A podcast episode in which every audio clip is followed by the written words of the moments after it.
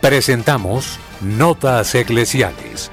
La entrevista, la noticia, la crónica, el acontecimiento y la realidad de la Iglesia en Colombia y en el mundo. Bienvenidos.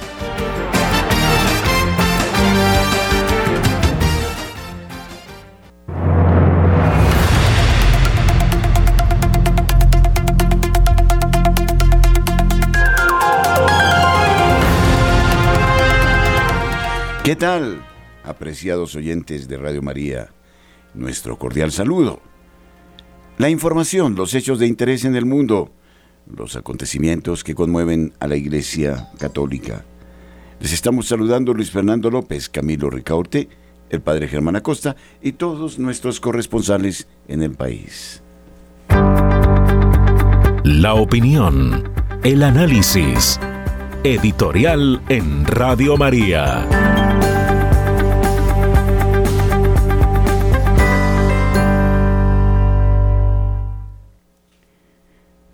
El drama de los refugiados en el mundo no termina. Tenemos continuas noticias de las embarcaciones que están llegando al Mediterráneo provenientes del norte de África o de los países del Oriente Medio. Un verdadero drama en Europa.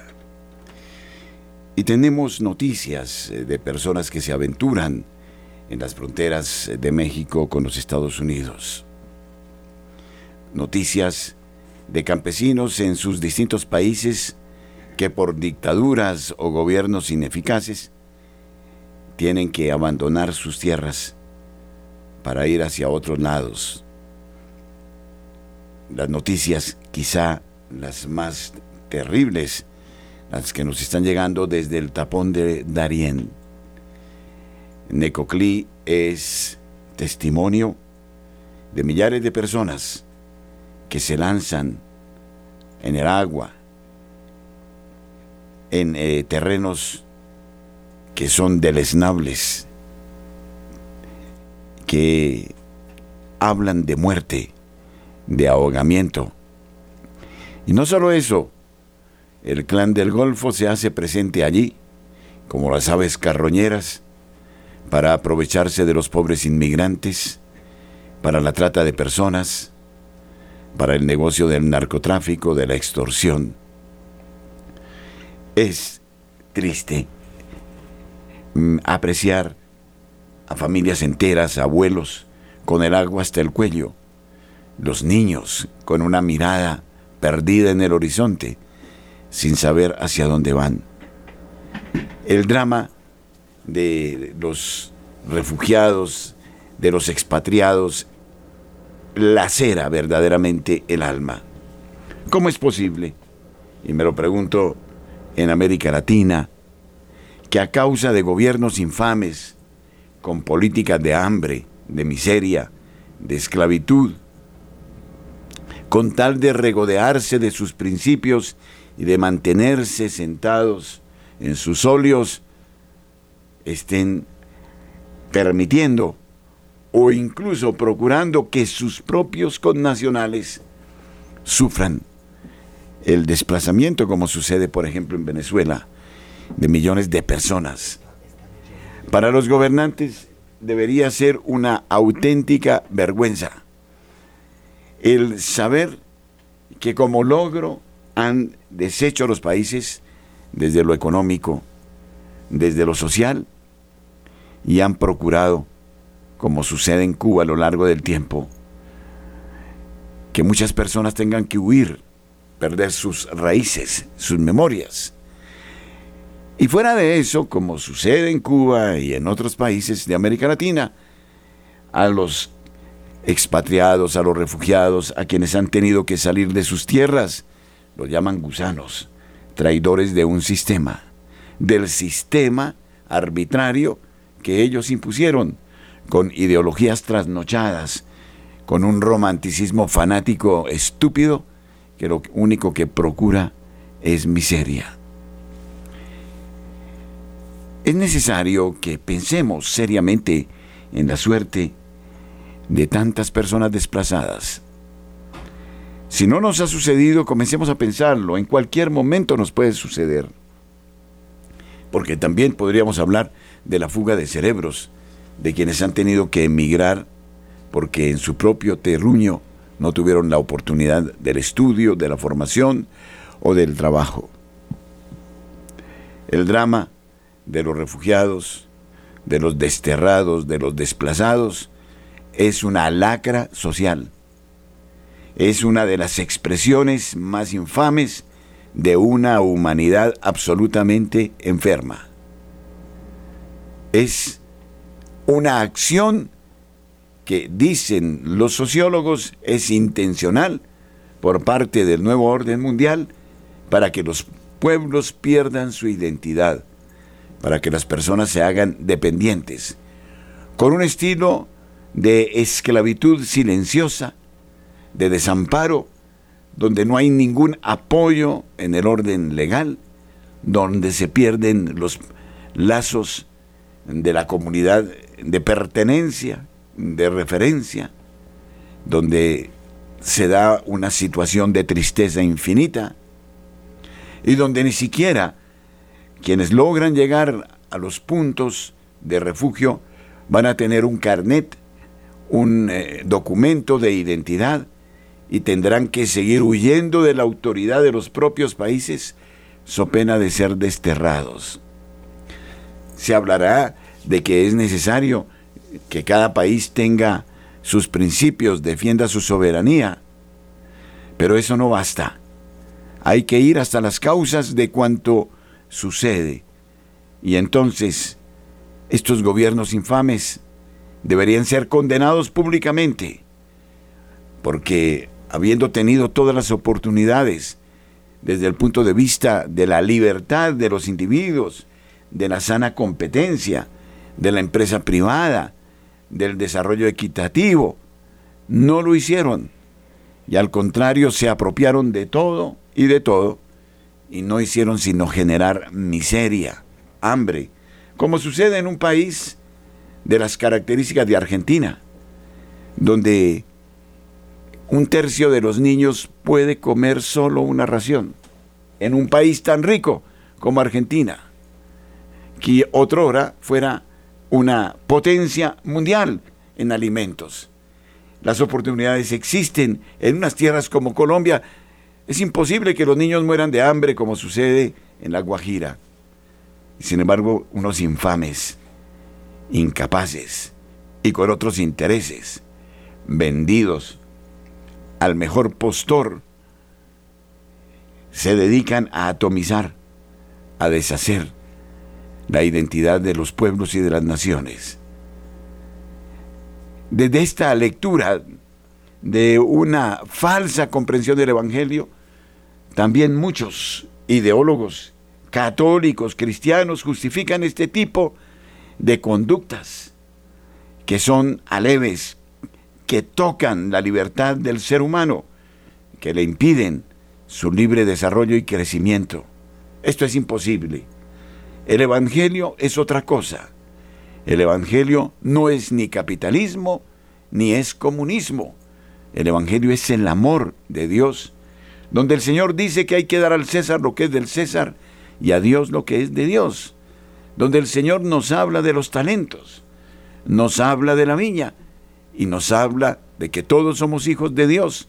Y como señalara eh, Pablo VI en la encíclica Popularum Progreso, todos, absolutamente todos, de todas las razas y condiciones sociales, tenemos derecho a participar del banquete de la vida.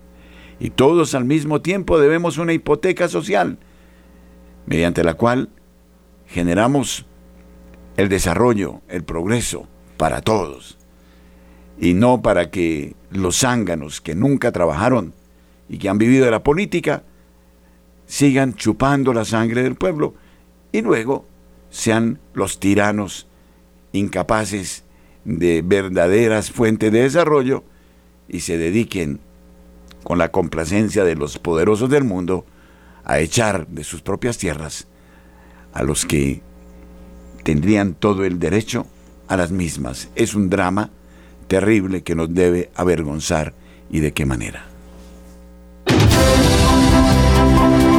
Nuestros corresponsales tienen la palabra en Notas Eclesiales.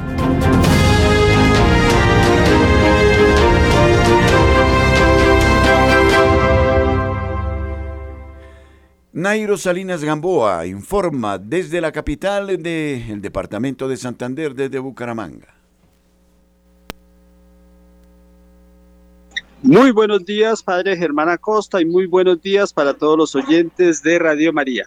Iniciamos contándoles que habrá nueva jornada de, eh, de empleatón en Bucaramanga, esta vez para mujeres, y será el día jueves 28 de septiembre a las 2 y 30 de la tarde en el Parque Girardot ubicado en la carrera sexta número 2460. En esta feria, donde el gobierno local será el encargado, se harán asesorías personalizadas, esto con el fin de que las mujeres presenten entrevistas adecuadas, presentación de hojas de vida e inscripción en las plataformas de empleo. Es una oportunidad para que aprovechen especialmente las mujeres de esas comunas, acceder a vacantes laborales y prepararse en futuras entrevistas de trabajo. En esta actividad estarán entidades como el IMEBU, el SENA y Confenalco. Según la encuesta, una encuesta con datos suministrados por el DANE y publicada en la plataforma X por el alcalde de Bucaramanga, Juan Carlos Cárdenas, las mujeres trabajan más que los hombres y la cifra de desempleo en mujeres es más baja a nivel nacional. Y cambiando de tema, les contamos que por cinco horas estará cerrada la carretera que de Bucaramanga conduce al municipio de Matanza, Santander, exactamente en el sector del, tanque. El cierre total de las vías se hará hoy a las 8 de la noche para iniciar los trabajos que permitirán instalar el puente metálico para recuperar el paso de la creciente del río que el río Charta destruyó.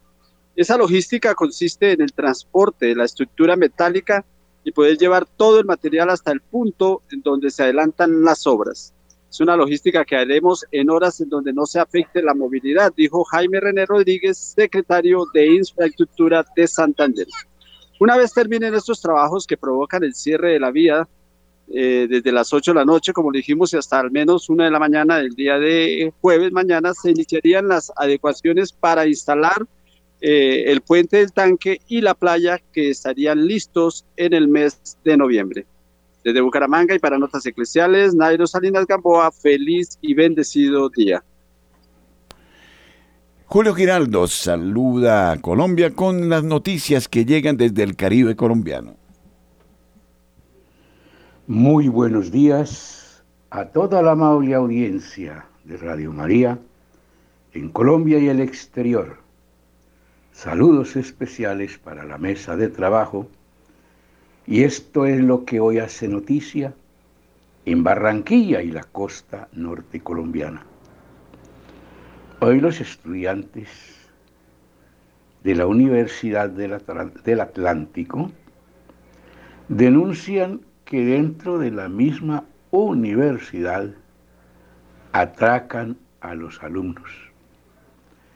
Pero no se trata de que allí existan alumnos atracadores se trata es que el campus de la universidad no tiene las debidas seguridades y por allí entra la persona que quiera, como Pedro por su casa, a la hora que le venga en gana, y es difícil controlar la gente que hay dentro de la universidad.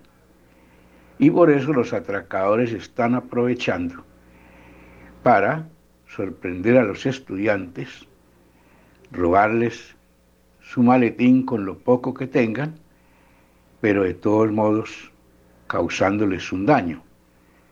Porque un joven de estos que son de la clase pobre, que le roben el pasajito, el transporte del día o lo que le dieron en la casa para la merienda, pues es un lío para él. Esperamos que los directivos de esta universidad aclaren la situación y establezcan las medidas respectivas. Por otro lado, la violencia contra los niños no para, no tiene límites. Ayer fue traído a una de las clínicas de la ciudad un niño de la comunidad de los arhuacos.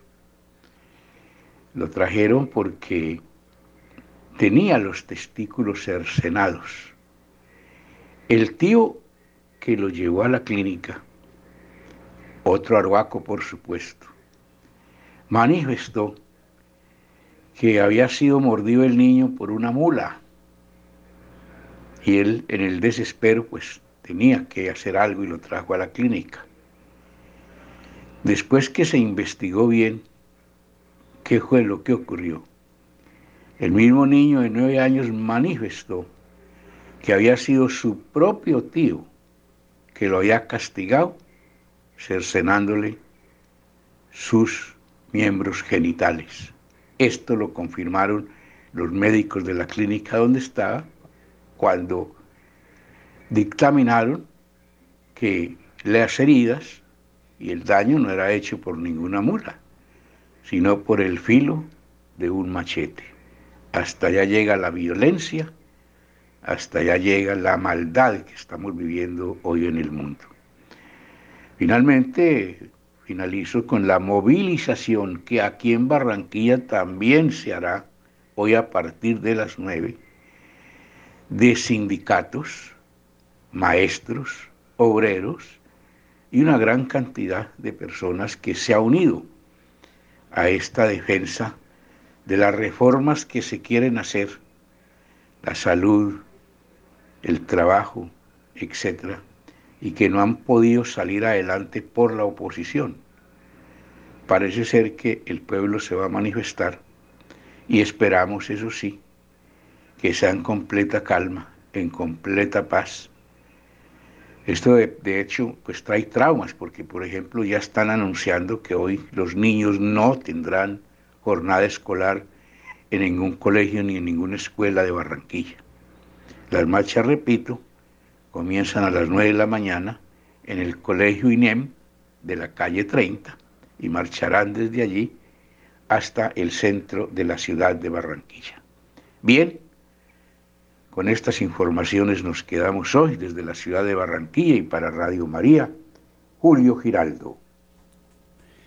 Saludamos a José Luis Hernández desde Medellín, la capital de Antioquia. Buenos días, José Luis. Buenos días. Bienvenidos todos a la información noticiosa desde la ciudad de Medellín. Atención que la ciudad de Medellín albergará el Centro de Documentación Botero. El anuncio lo hizo la presidenta de ProAntioquia, María Viviana Botero, en el homenaje que se le realiza al maestro Fernando Botero en Medellín. El Museo de Antioquia el espacio que alberga las obras del maestro Fernando Botero en Medellín y su gran donación al departamento y que además custodia la Plaza Botero, el lugar que exhibe 23 esculturas del artista paisa, recibió este martes una gran noticia. Pro Antioquia y la promotora cultural anunciaron en nombre de sus empresas afiliadas organizaciones sociales, cajas de compensación y universidades la donación de recursos para hacer realidad un anhelo del Museo de Antioquia, contar con el Centro de Documentación Botero, que recogerá y custodiará la memoria histórica del maestro Fernando Botero. En el anuncio también se confirmó que habrá una sala para el disfrute y aprendizaje del arte para las familias y los niños. Esta sala llevará el nombre de una de las obras más grandes y más queridas por el maestro Fernando Botero. Se llamará Pedrito Botero. Ah, en otro lado de la información, atención que el Papa Francisco se ha manifestado también con la familia del maestro Fernando Botero. El Papa Francisco envía mensaje a la familia del maestro Botero y a todos una bendición y rezo con mucho cariño por todas esas intenciones. Atención que desde el Vaticano el Papa Francisco envió una emotiva bendición a la familia del maestro Fernando Botero. Tras un eh, particular pedido hecho por su hija Lina Botero, que le envió un mensaje grabado a través de un periodista local. Santo Padre, le pido por favor una oración para mi papá Fernando Botero, quien falleció el 15 de septiembre pasado. Para su esposa también, Sofía Beri, quien nos dejó hace apenas cuatro meses. Y para todos nosotros, su familia, que llevamos este dolor tan grande en el corazón, clamó Lina Botero. El mensaje fue grabado y dado a conocer al Papa Francisco por parte del periodista Néstor Pongudá, quien hizo parte de la comitiva que acompañó al Santo Padre en su reciente viaje a Marsella, Francia. En noticias de iglesia, estamos próximos a celebrar la fiesta de San Miguel Arcángel, gran batallador contra las acechanzas del maligno. Próximo 29 de septiembre estaremos realizando esta gran fiesta, conmemorando a San Miguel Arcángel, pidiendo su bendición y quien no se ha unido a estas intenciones, bendiciones puras de San Miguel Arcángel en el nombre de Dios Padre Todopoderoso. Próximo 29, recuerda la gran fiesta de San Miguel Arcángel para celebrar en familia. Amigos, ha sido toda la información desde la ciudad de Medellín. Con mucho gusto informó su corresponsal José Luis Hernández. Un buen día para todos. Cordial saludo a Marta Borrero, nuestra muy querida corresponsal en la ciudad de Cali. Hola, muy buenos días para todos. Eh, la nota que traigo para hoy es una nota que debería ponernos a todos a pensar qué nos está pasando con el manejo del medio ambiente, con el uso, con el cuidado que debemos tener con el medio ambiente. La nota es relacionada con los incendios forestales recientes en la Buitrera y en Altos de Menga. Cali está muy golpeada no solamente a nivel social está golpeada, eh, a nivel político está golpeada, eh, a nivel laboral. En este momento también está golpeada ambientalmente. Los recientes incendios forestales han aumentado la temperatura en la ciudad. Los daños que hemos tenido en suelos y riesgo ante las lluvias se tardarán más o menos en ser solucionados en cinco años. La recuperación de esos suelos requiere más o menos cinco años. Es increíble que haya manos de personas que, que hacen este tipo de daño ambiental. Las estadísticas de los incendios forestales en Cali han aumentado considerablemente en este año. Han dejado graves daños ambientales.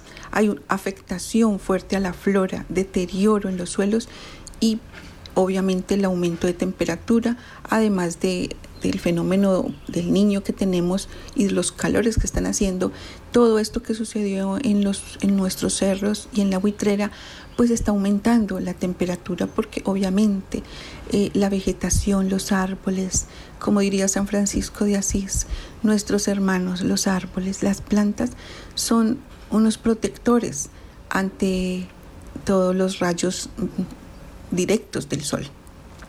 Las conflagraciones más recientes y significativas que fueron en Buitrera y Altos de Menga afectaron 100 hectáreas que están totalmente consumidas. Se mira el cerro y es un cerro negro. Es muy triste, créanme, estuve por allí, por el norte, hace unos días y es, se siente una nostalgia, una tristeza eh, en ese espacio. Esto, según algunos expertos, hace que la ciudad pueda tener atrasos de varios años en la conservación del medio ambiente e incluso puede terminar empeorando las altas temperaturas que se están dando. Eh, vamos a escuchar las palabras de, no les voy a leer, perdón, las palabras de Rodrigo Zamorano, secretario de gestión del riesgo de Cali. Él dice, comillas, uno podría decir que la temperatura de Cali es más o menos entre 24 grados centígrados, pero con incendios como los sucedidos en Altos de Menga, definitivamente se dará un incremento en la temperatura. Lo que pasa es que no es posible todavía saber en cuánto afectará la temperatura completa. Lo anterior es resultado, de acuerdo con el funcionario, de que no hay suficiente vegetación para disminuir las islas de calor y además que los suelos aún están calientes por los incendios. ¿Cómo les parece? Comillas, es que nosotros llegamos con los sensores térmicos al incendio de Altos de Menga y logramos captar temperaturas, escuchen esto, de 650 grados centígrados. Entonces, son suelos que quedan muy calientes y desprotegidos. comentó el funcionario. Además, el secretario recalcó que el hecho de que en esos cerros no existan zonas verdes puede ser muy grave en caso de que se presente una lluvia fuerte. Comillas. Cuando no hay vegetación, la sujeción del suelo se pierde y además hay que tener en cuenta que es típico que en estos periodos de déficit de lluvias se den lluvias de hasta 70 u 80 milímetros, que es lo que puede caer en un mes en Cali. Y ahí podríamos tener una desgracia, advirtió Zamorano. Mi, mi voz en Radio María desde Cali seguirá siendo oremos, incrementemos los santos rosarios, ofrezcamos ayunos. Hoy la Madre Santísima desde Fátima, desde 1917, viene pidiéndonos ayuno, oración, penitencia. Hoy quiero hacer eco de las voces de nuestra Madre Santísima. Oremos por nuestro país, por nuestras ciudades y entendamos que estamos viviendo tiempos realmente complejos que ameritan incrementar y tener cambios eh, considerables en nuestros procesos de conversión, tomarnos más en serio todo lo que está sucediendo a nuestro alrededor. Soy Marta Borrero desde Santiago de Cali para las notas eclesiales de Radio María, San José Varón prudente y justo hoy miércoles dedicado a ti, ruega por nosotros.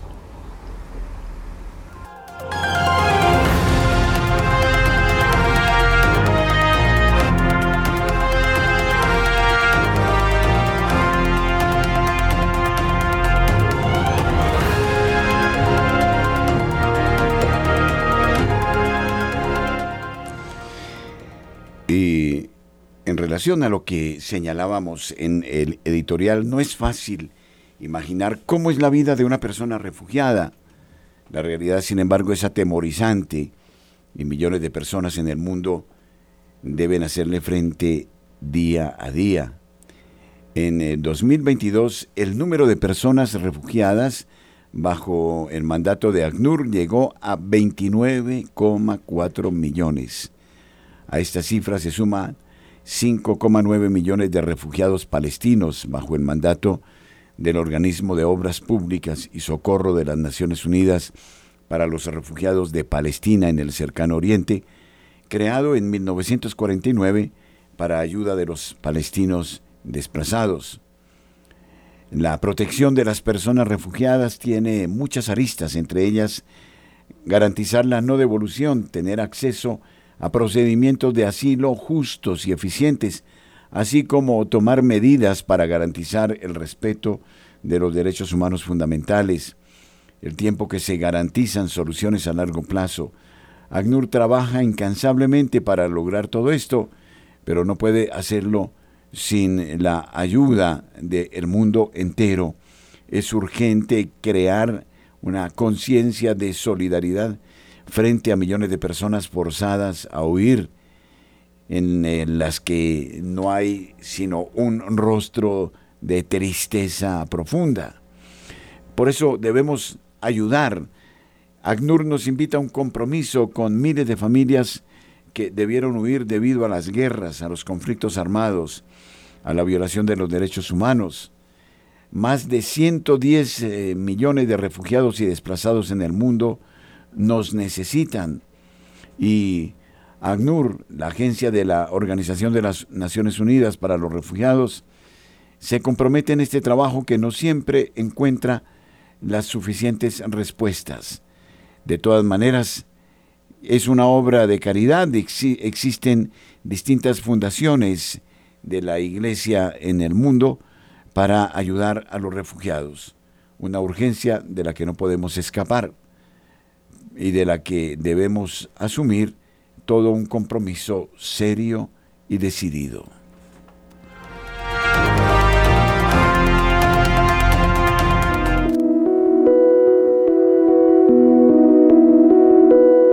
Somos Radio, somos Radio María.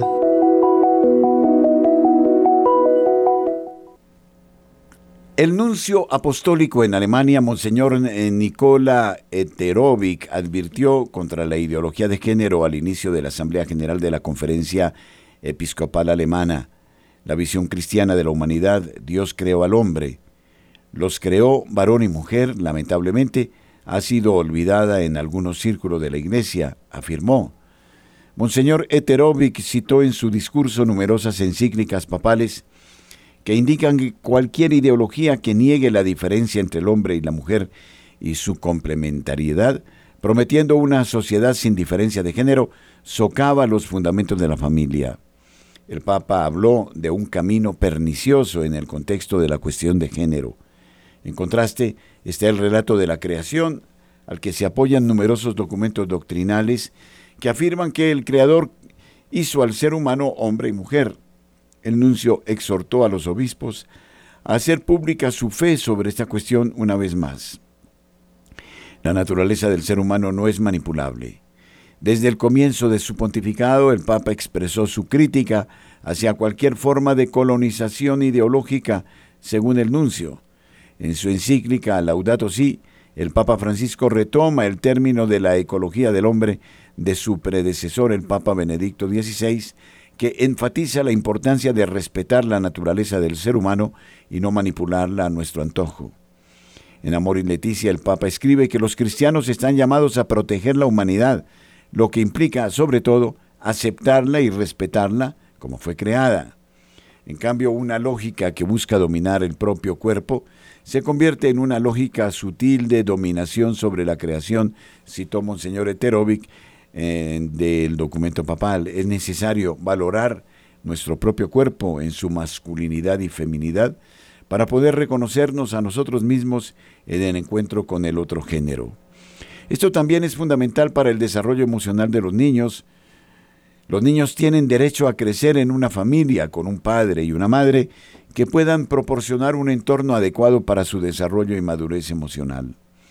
Los niños no deben ser utilizados como conejillo de indias y no deben ser sometidos a una educación manipuladora, según afirmó el pontífice.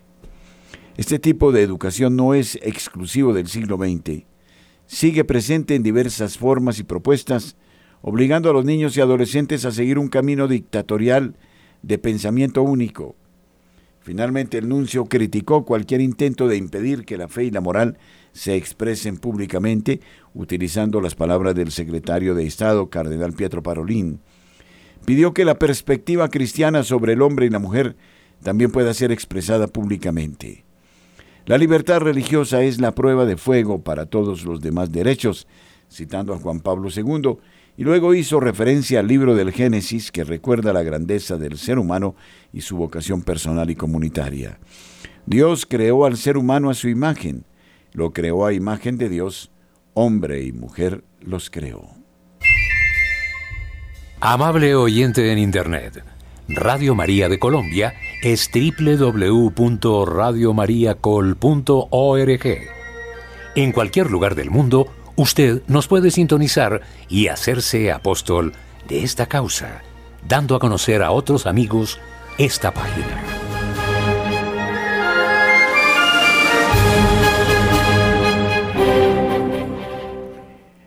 Enrique Gordon, desde Quito, en Ecuador, nos acompaña con la actualidad de la noticia del hermano país. Gracias, Padre Germán. Saludos cordiales, hermanos de Radio María Colombia. Bendiciones y un abrazo desde la mitad del mundo. Aquí compartimos la información más importante de nuestro país, comenzando con el ámbito electoral. Este día domingo comenzó oficialmente los días de campaña electoral de los dos candidatos, una nueva propuesta que eligió en el pueblo de nuestro país para compartir las elecciones del próximo 15 de octubre en la segunda vuelta electoral.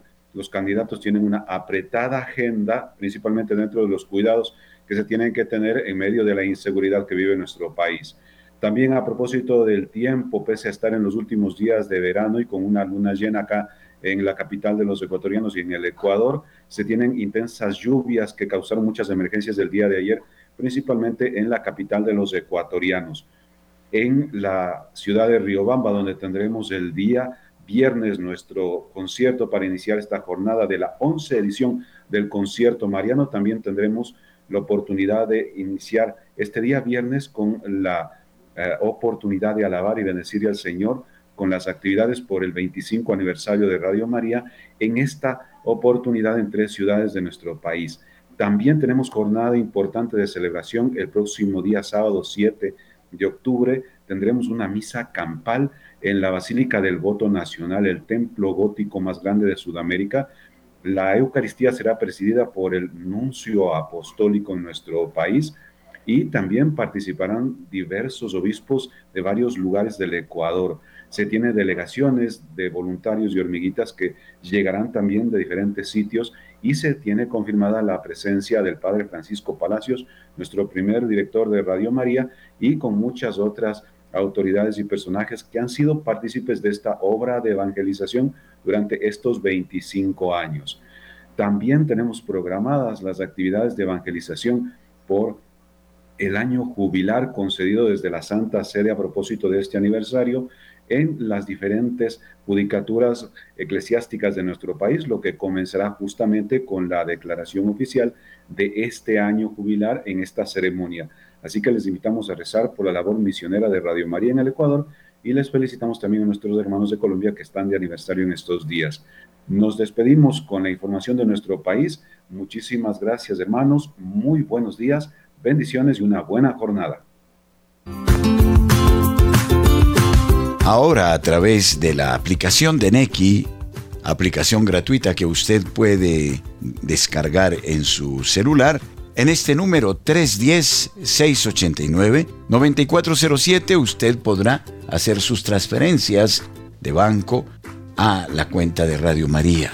Este es un modo eficaz que evita comisiones y que garantiza el que la propia radio pueda hacer uso de este monedero de Neki para afrontar sus necesidades cotidianas.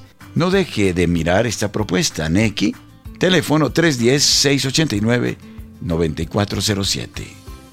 Gracias por su generosidad.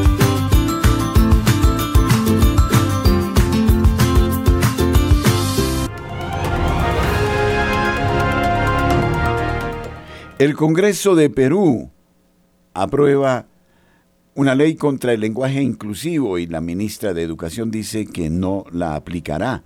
El Congreso peruano aprobó la semana pasada con 78 votos a favor, 21 en contra y 5 abstenciones una ley que prohíbe el lenguaje inclusivo en los libros de texto escolares y en los documentos oficiales.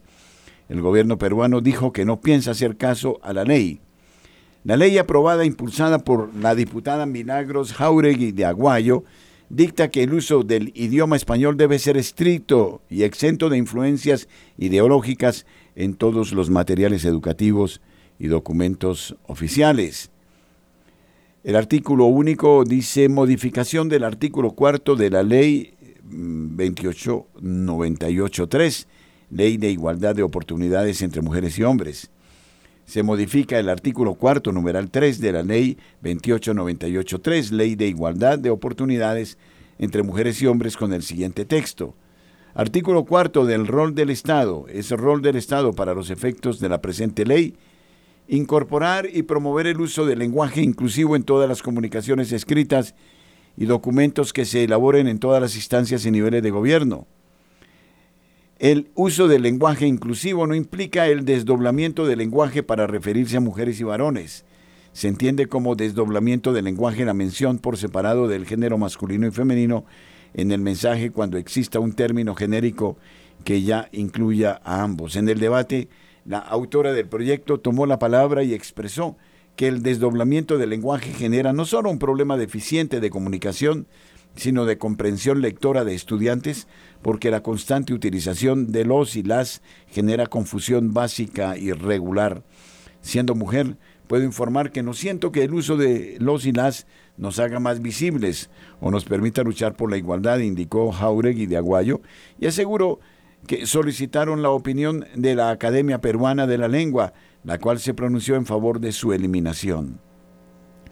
La diputada, conocida por su defensa de la vida y la familia, manifestó su satisfacción en las redes sociales, aunque el gobierno se resista. Sin embargo, Miriam Ponce Certis, ministra eh, de Educación, aseguró que la ley no será observada porque ya existe una postura de su ministerio al respecto del lenguaje inclusivo. No se va a observar, yo creo que ha habido ya un informe del Ministerio de Educación Yo siempre lo he dicho, yo estoy abierta al diálogo, pero hay posiciones que plantean algunas cosas y otras que se plantean diferentes, explico. De todas maneras, es una imposición que no solo para Perú, sino para los países del mundo, viene desde afuera.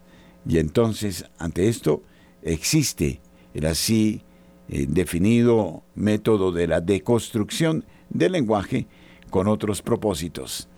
La lengua eh, y eh, sus academias defienden el lenguaje que mm, deberíamos observar normalmente. No podemos sucumbir ante estas tendencias que de manera solapada y de moda van metiéndose en todos los ambientes y que tienen propósitos muy distintos a los que eh, se propone la defensa del auténtico lenguaje.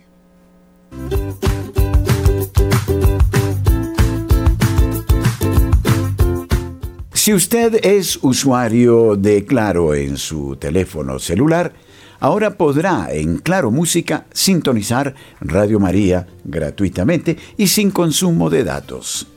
Eso significa que usted puede bajar la aplicación Claro Música gratis, buscar estaciones de radio, localizar a Radio María de Colombia, podrá oírla con una gran calidad de audio y al mismo tiempo sin consumir datos. Para quienes tienen el servicio de Claro, es oportuno no perder esta ocasión magnífica.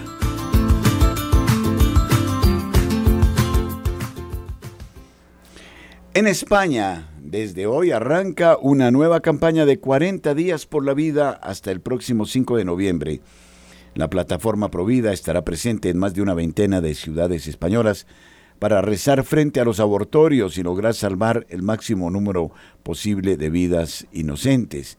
Esta es una actividad valerosa que muestra cómo quienes han sufrido por estas temáticas son los primeros en rechazar una práctica que les ha dejado secuelas para siempre. En Barcelona han organizado tres campañas simultáneas frente a distintos abortorios. Eh, nos sumamos y apoyamos esta iniciativa provida, sobre todo esta campaña que arranca, eh, como lo señala Isabel de Puig, forma parte del grupo de 40 días por la vida en Barcelona. La afrontamos con mucha ilusión y esperanza, porque sabemos que cada campaña es una fuente de bendiciones, ya que muchas madres optan por la vida al vernos orando en la calle. También hay trabajadores de los centros de abortos que dejan sus trabajos, y en cada campaña se cierra alguna de estas empresas de muerte.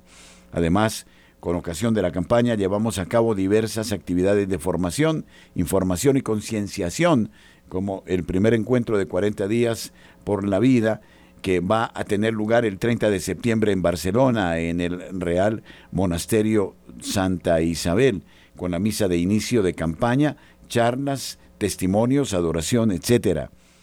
También organizamos cineforums, conferencias, participamos en programas de radio, con el objetivo de mostrar la realidad del aborto en sus distintos ámbitos, físico, psicológico, espiritual, social, etcétera y sus nefastas consecuencias para la mujer, el varón, la familia, para quienes participan en los abortos y para toda la sociedad. La campaña en Barcelona consiste en orar durante 40 días seguidos, desde el 27 de septiembre hasta el 5 de noviembre, delante de tres abortorios, en turnos de una hora, de 8 horas a 20 horas todos los días. En Barcelona oramos delante del centro de abortos MC, en la calle Anglí 39, en el centro Dalmaces, en la calle Dalmaces 34, en el centro Aragón, en calle Viladomate 158. Como ves, se requieren muchos voluntarios para cubrir todos los turnos. Tenemos plataformas para organizar los turnos y un equipo de personas que se encargarán de asistir a los voluntarios cada día en todo lo que necesiten cambios de turno, dudas, etc. Cada voluntario puede rezar como quiera y lo que quiera. Tenemos un devocionario para orar también en comunidad, con oraciones diversas como el Rosario por la Vida, el Vía Crucis y otras oraciones que oramos por los bebés, las madres, las familias, el personal sanitario, etc. Orar en la calle con otros voluntarios o con personas que se unen durante un rato es una experiencia maravillosa. se crea un vínculo precioso entre los voluntarios y se experimenta lo que dijo Jesús.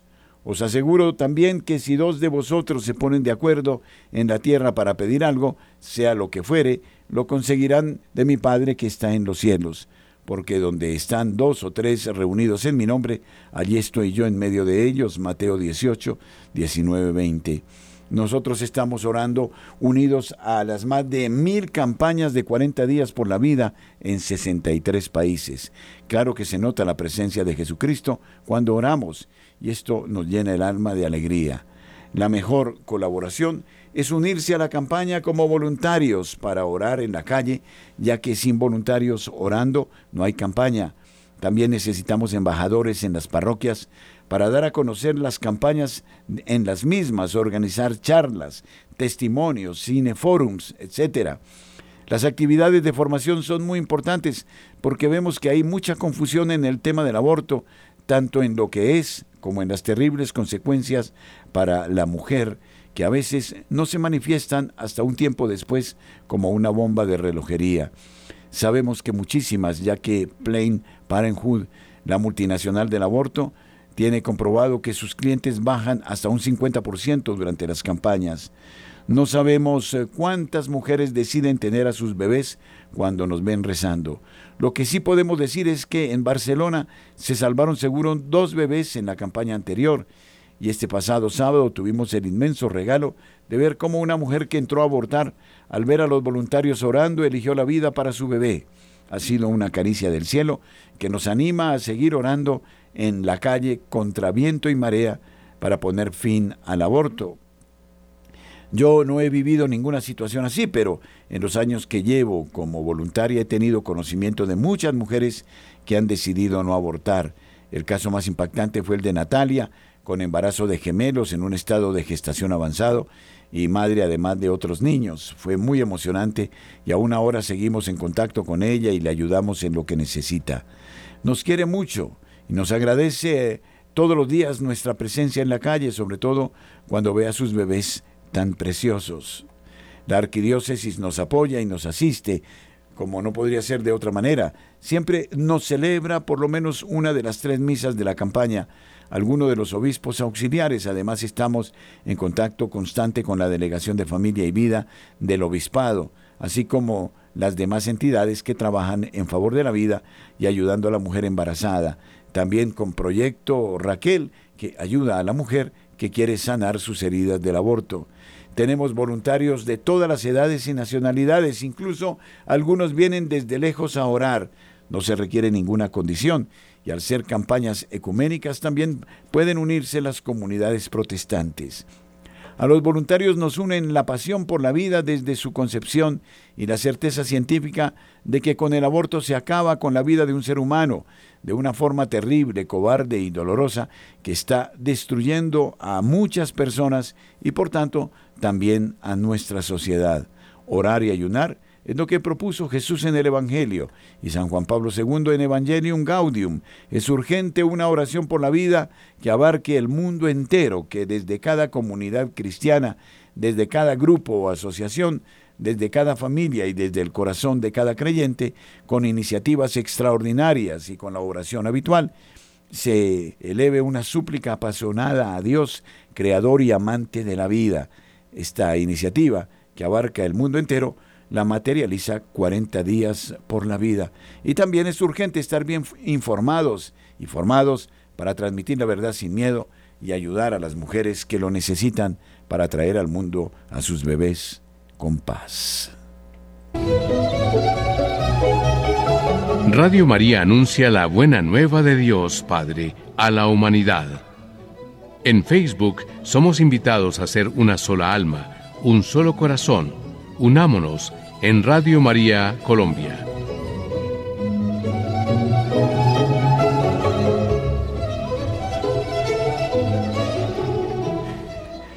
Según Monseñor Héctor Aguer, arzobispo emérito de La Plata en Argentina, el sínodo conduce a la aprobación implícita del pecado y a la tolerancia viciosa que simpatiza con él, asegura el arzobispo emérito de La Plata, Héctor Aguer, en un texto que reproduce Live Side News.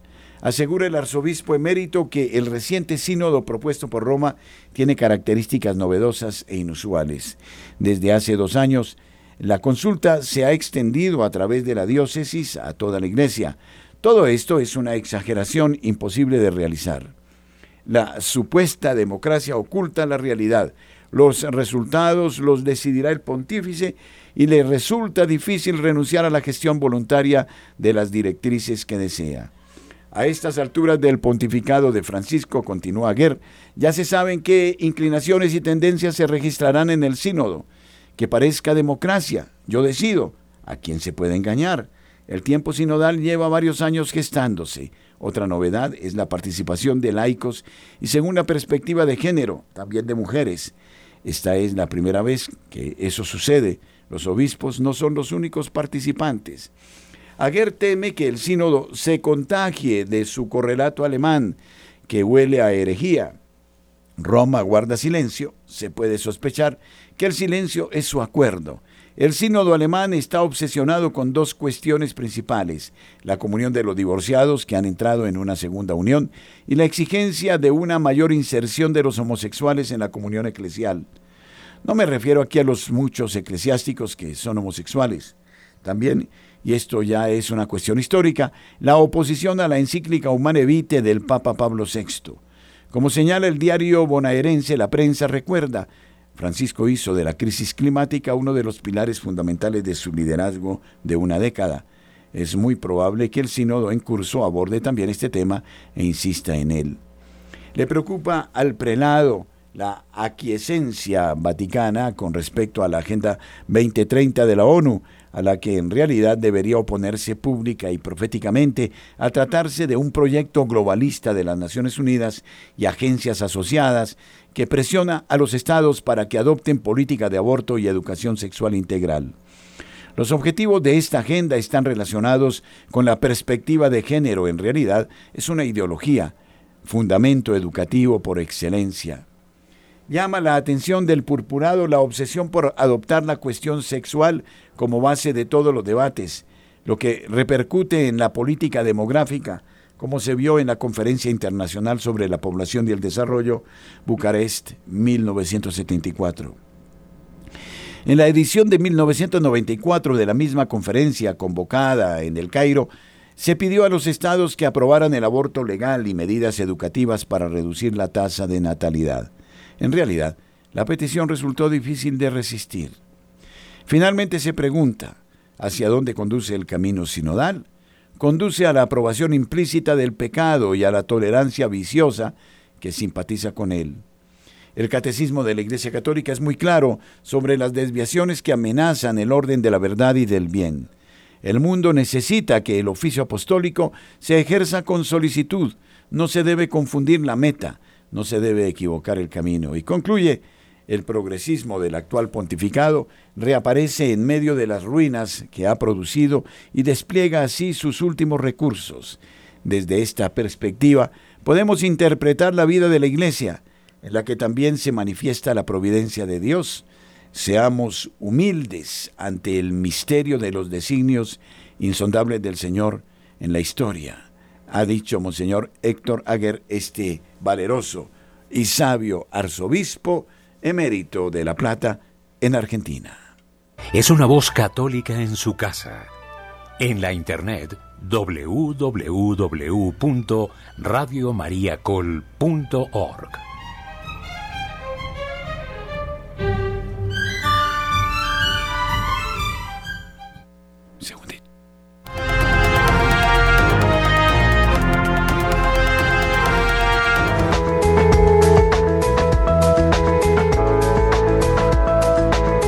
todas las horas en Colombia, Radio María es su compañía.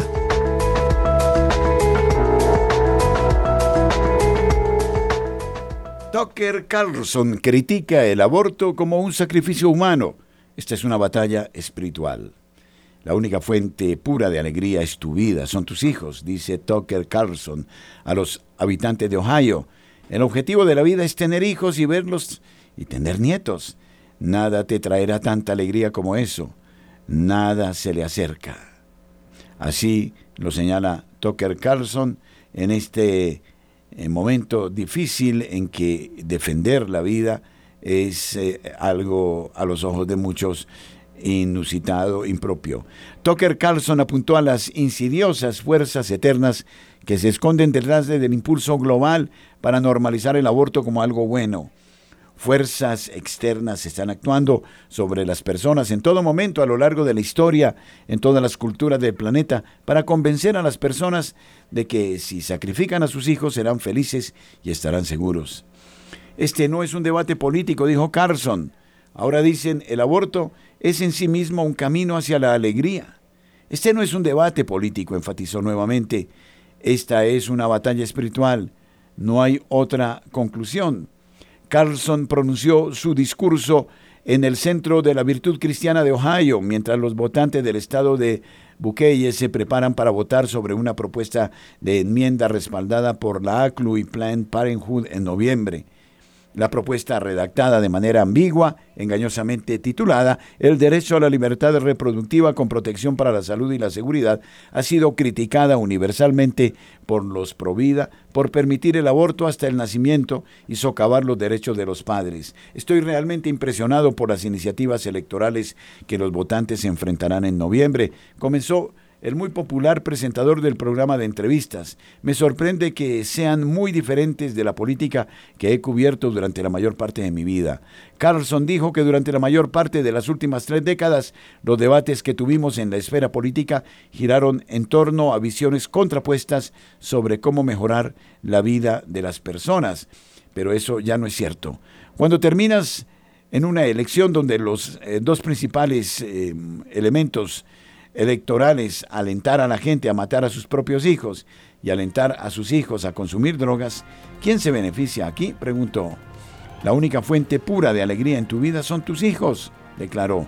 El objetivo de la vida es tener hijos y verlos tener nietos. Nada te traerá tanta alegría como eso.